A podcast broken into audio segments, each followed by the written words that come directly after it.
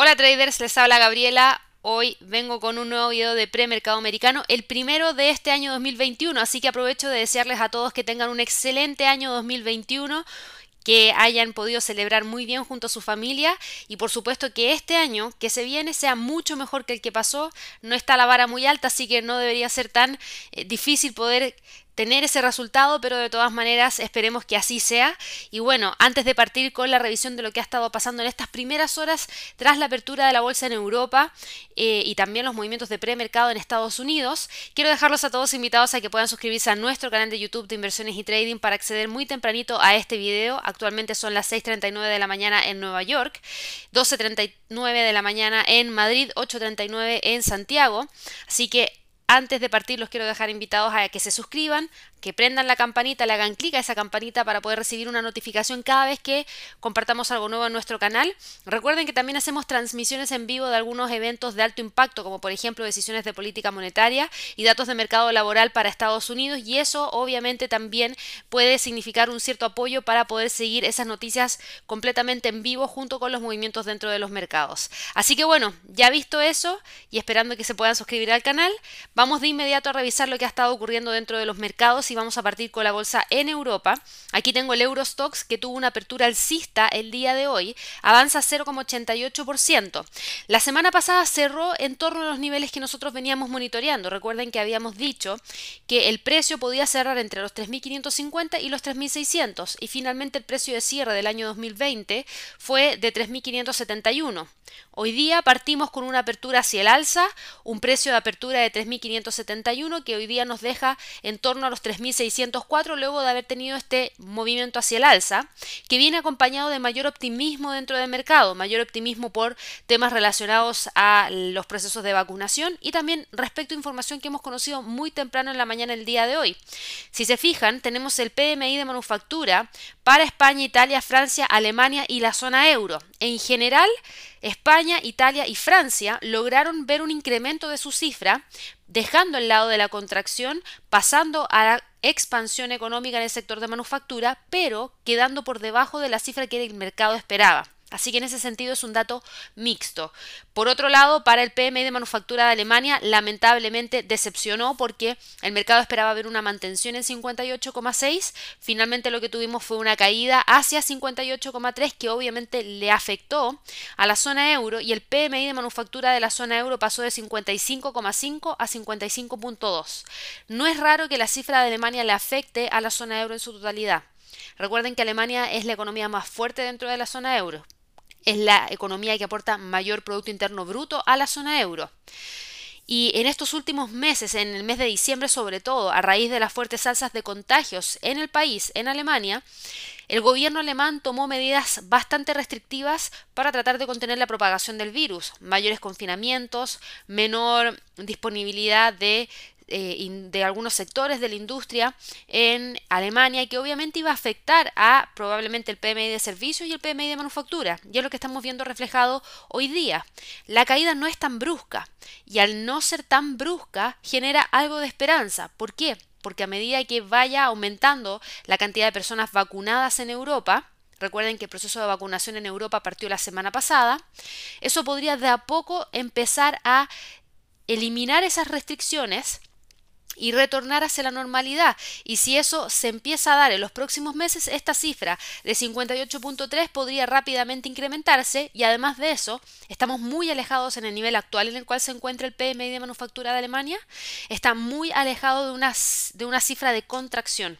Así que eso también da un poquito de calma y entrega este optimismo como para poder tener la apertura hacia el alza por parte de eh, la bolsa en Europa. Ahora si miramos también otra información que tiene que ver directamente con esta apertura alcista, hay que tener presente que eh, bueno, ya les mencioné que los datos mostraron que el sector manufacturero creció más rápido en más de dos años y medio durante el mes de diciembre.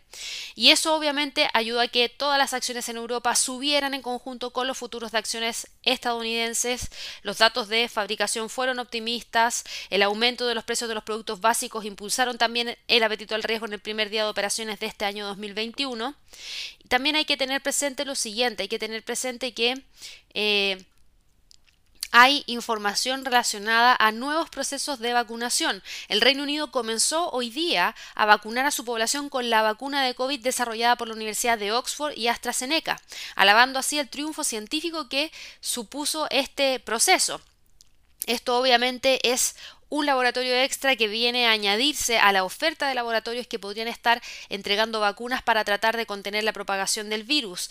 En términos de efectividad de esta vacuna, tiene en una primera instancia una menor efectividad según lo que mostraron algunos de los reportes en eh, los testeos iniciales, pero de todas maneras eso es mejor que nada. Así que esto ayuda. Recuerden que eh, también tuvimos información el día 31 de diciembre, China aprobó su primera vacuna de COVID-19 para el uso generalizado no uso de emergencia, uso generalizado, y es una inyección desarrollada por una filial del gigante farmacéutico estatal Sinopharm.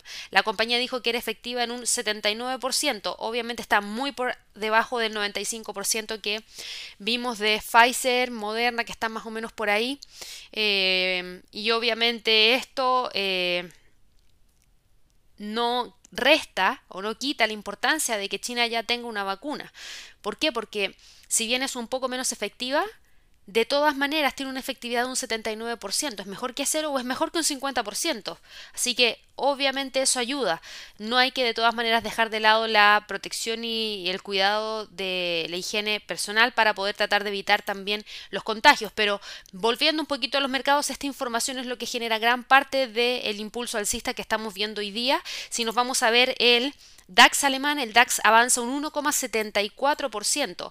El cierre de la vela del año 2020 cerró el día 30 de diciembre, lo habíamos mencionado, y el precio de cierre había sido en 13.671. Hoy día el precio logró moverse con bastante fuerza hacia arriba, buscando incluso el quiebre de los 13.900. Ahora mismo cotizan 13.907. Y el próximo nivel de resistencia más importante para este instrumento ya lo tenemos acá, en torno al nivel psicológico que está en los 14.000 puntos que podría tratar de alcanzar si se mantiene el optimismo dentro del mercado. Ahora, hay que tener también bastante precaución porque si bien los mercados abrieron hacia el alza, estos mercados tocaron máximo y máximos récord en, vamos a verlo de inmediato, en el premercado en Estados Unidos. ¿Por qué? Porque los inversionistas esperan que la distribución de vacunas sea lo que finalmente impulse a la economía a nivel global a raíz de la, del impacto negativo que tuvo la pandemia. Y eso obviamente es lo que vamos a tener que esperar y ver si es que efectivamente se logra en el primer semestre del año 2021. Durante este primer semestre es donde vamos a ver los efectos que podría tener estos procesos de vacunación que se están llevando en gran en, parte en muchos países del mundo y obviamente si es que dan resultado con mayor razón podríamos tener continuidad de movimientos alcistas. Así que bueno, ya tenemos los niveles para el DAX. El IBEX también avanza un 1,32%. Lamentablemente al cierre del año 2020 el precio tuvo un cierre bajista fuerte. Cerró en 8.080. Hoy día se mueve hacia el alza, pero todavía se mantiene por debajo de los 8.200. Así que ese es el primer nivel que vamos a buscar monitorear si es que se logra quebrar o no para quedar nuevamente sobre la línea de tendencia alcista. Y en el caso del FTSE del Reino Unido, el FTSE hoy día avanza un 2,96%. Fíjense en el calendario económico, vayan a la sección de PMIs y fíjense en el PMI de manufactura del Reino Unido para diciembre. A pesar del gran impacto de la pandemia en el Reino Unido con una cantidad de contagiados impresionante que se dio en las últimas dos semanas de diciembre, por ende no vamos a ver el impacto de eso en diciembre, sino que probablemente lo veamos en enero de todas maneras, el PMI de, manufactura perdón, subió desde 55,6 a 57,5, mucho más de lo que el mercado esperaba, que era 57,3, y eso le da mayor apetito al riesgo para que el FTSE se mueva hoy día con tanta fuerza hacia arriba. Así que eso es lo que tenemos para este instrumento que busca el próximo nivel de resistencia y el próximo nivel de resistencia lo tendríamos ya en la zona de los 6.700 puntos. Así que, ya visto eso, Ahora sí nos vamos al premercado en Estados Unidos. Fíjense, el Standard Poor's avanza un 1,24%, el Dow Jones 1,28%, el Nasdaq 1,06%. Los tres principales índices de Estados Unidos avanzan más de un 1% en promedio. Eso es algo bastante interesante porque estamos en el premercado y el premercado ya muestra una clara tendencia hacia el alza. Ojo que podríamos tener alguna noticia que genere algún tipo de reversión. Recuerden que estamos en los últimos días de mandato del presidente Donald Trump para que luego asuma Joe Biden. Todavía hay turbulencia en eh, términos políticos, eh, pero de todas maneras ya sería una realidad que Joe Biden asume el cargo, eh, creo que es alrededor del 20 de enero. Y en el caso del Standard Poor's está dejando de lado esa información, está tomando como dato importante la información relacionada a las vacunas que están llegando al país y fíjense que el precio del Standard Poor's pasó de un precio de apertura en 3.734 a 3.780 puntos, que es lo que tenemos ahora. Logró quebrar el 50% de un Fibonacci que estaba en 3.758 y la próxima resistencia la tiene en 3.794, 3.800 puntos. Para el Dow Jones, el Dow Jones también va con movimiento importante hacia el alza, avanza un 1,29% y lidera el movimiento alcista. Y ya la próxima resistencia para el Dow Jones se encuentra aquí en la R2 semanal, 30.923 aproximadamente. Para el Nasdaq, el Nasdaq logró rebotar desde esta línea de tendencia alcista que habíamos trazado entre los mínimos del 22 de diciembre y 23 de diciembre, logró respetar el pivote semanal en 12.800 y desde ahí quebró la resistencia 1 en términos semanales en 12.936 y busca los 12.987 que teníamos marcado aquí en el gráfico. Yo diría más que eso, busca los 13.000, nivel psicológico. Vamos a ver si es que logra hoy día o no generar el quiebre de los 13.000. Va a ser importante monitorear la evolución del Nasdaq hoy día para ver si es que efectivamente logra o no el cierre sobre ese nivel psicológico. A raíz de todos estos movimientos hacia el alza, a raíz de las salidas de flujos de capitales desde el mercado de divisas, específicamente del dólar, vemos hoy día al US dólar cayendo, cayendo un 0,27% por debajo de los 11,70, de hecho ahora cotiza en 11,644 y esta debilidad del dólar nos lleva a ver movimientos hacia el alza en el euro dólar y en la libra dólar. Y fíjense en el euro dólar, euro dólar primer día de transacción de este año 2021 y ya va buscando el quiebre de los 1.23, nivel psicológico que ha mantenido por lo menos en las últimas dos sesiones de trading. Podría tratar de mantenerlo hoy día, pero vamos a tener que estar muy atentos a ver si es que logra o no ese quiebre que después nos podría llevar hacia los 1.23,50. La libra dólar, la libra dólar quiebra los 1.36. Fíjense que el precio de cierre del día 31 de diciembre fue 1.360, perdón, 1.36.561 logró quedar dentro de esta zona que veníamos monitoreando y que ahora vamos a tener que evaluar si es que logra o no mantenerse dentro de ella por una mayor cantidad de tiempo y esa zona está entre los 1.36 y los 1.44, que es una zona bastante amplia que mantuvo entre enero y mayo del 2018. Va con tendencia alcista la libra dólar, esta debilidad del dólar le sirve a la libra esterlina el hecho de que hayamos llegado a fin de año con un Brexit, con un acuerdo en donde ya se sabe qué es lo que va a ocurrir con la relación futura entre la Unión Europea y el Reino Unido. Además de eso, dado que tenemos también al, al Reino Unido con información bastante importante. Disculpen ahí que no tenía enchufada la batería del computador, pero ahora sí ya la pude enchufar, si no se me iba a apagar la transmisión. Dado que hemos tenido eh, información súper importante en relación a los procesos de vacunación, el hecho de que hoy día se sume AstraZeneca como una nueva vacuna que van a estar entregando a la población, eso podría ayudar a que mayor cantidad de gente esté vacunada lo antes posible y eso ayudaría al Reino Unido. Así que mucho ojo porque la libra esterlina podría tener movimientos importantes a raíz de lo mismo. En términos de niveles para hoy día, el próximo nivel sería 1.37461. ¿Ya?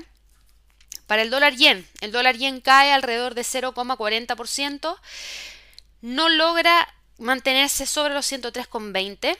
Hoy día quiebra los 103, primer nivel de quiebre importante, así que vámonos a un gráfico mensual.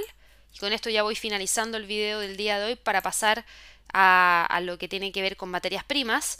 Próximo nivel importante de soporte, yo creo que ya viene por acá abajo.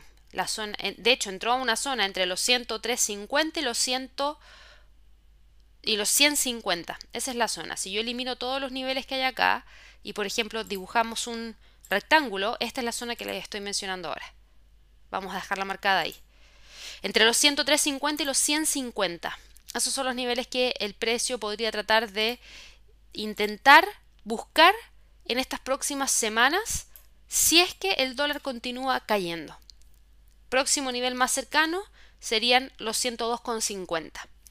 El Bitcoin.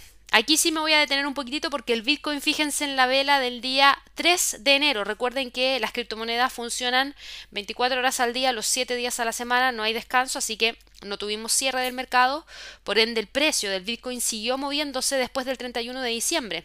La vela del 31 de diciembre arrojó que el año 2020 el precio de cierre del Bitcoin fue 28.938, pero luego ya el primero y el 2 de enero estaba quebrando los 31.000 y de hecho el día 3 de enero, es decir, ayer, alcanzó un máximo histórico en 34.873.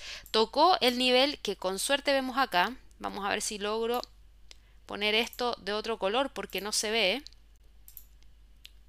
Bueno, gris no es muy bonito, pero vamos a ver los niveles. Aquí decía 34.374, que es una expansión de Fibonacci, 2% y el precio llegó a ese nivel, se mantuvo ahí y rápidamente corrigió. Y ahora está con una caída de 6,65% porque muchos traders dijeron, ok, hago toma de ganancia ahora, me salgo de esta operación larga y vuelvo a buscar un nuevo punto de entrada si es que lo amerita y hoy día el precio cae 6,56%, logró mantenerse por sobre los 28.000 y está cotizando entre los 30.000 y los 34.000 dólares por Bitcoin. Así que eso también es algo bastante interesante.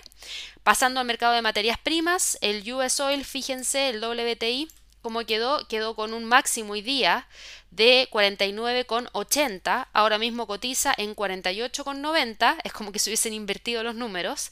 Pero avanza un 1,5% y esto tiene directa relación con el mercado del petróleo y la OPEP. La OPEP se reunía hoy día. Si ustedes van al calendario económico se van a dar cuenta que hoy día teníamos reunión de la OPEP a partir de las 5 de la mañana hora de Nueva York y esa reunión es para poder saber si es que se da un aumento o no de la producción petrolera en otro medio millón de barriles por día a partir del mes de febrero. Y la respuesta de la mayoría es que no, que no debería aumentarse la producción en 500.000, eh, en, perdón, en otro medio millón de barriles por día, en 500.000 barriles por día ya para que lo tengan presente. Así que esto obviamente que ayudó, ¿por qué? Porque hay bastante expectativa de que la OPEP y sus aliados limiten el bombeo a los niveles actuales en el mes de febrero. Hay esperanzas por las vacunas contra el coronavirus que ayuden a que se frene su propagación y aliente un fuerte rebote económico en el nuevo año y que ayude también a aumentar la demanda de petróleo a nivel mundial. Así que eso es lo que impactó directamente al precio del barril que hoy día se encuentra cotizando en 48,91. El primer, primer nivel de resistencia más importante son los 49. Hay que esperar y ver que efectivamente logre cerrar sobre ese nivel. Por último, el oro se encuentra cotizando en 1933. Fíjense la fuerte alza del oro no quebró la línea de tendencia perdón, alcista que veníamos monitoreando. Sí quebró el canal bajista y llegó a los 1940 prácticamente, con el avance que ha tenido hoy día de 2,15%. Esto tiene que ver con la fuerte caída que estamos viendo del dólar y con una mayor demanda de oro en particular que tiene que ver con redistribución de flujos de capitales para lo que se viene en este nuevo año 2021. Algunos traders recién están abriendo sus posiciones y están abriendo posiciones en el oro como otro instrumento más a mantener dentro de su portafolio de inversión. Así que bueno, espero que todos tengan una excelente sesión de trading, la primera del año 2021. Nos vemos ya mañana en un nuevo video de premercado americano. Que tengan un muy, muy buen año de trading y obviamente un muy buen año en todo sentido a nivel personal. Nos vemos mañana, que esté muy bien, hasta luego.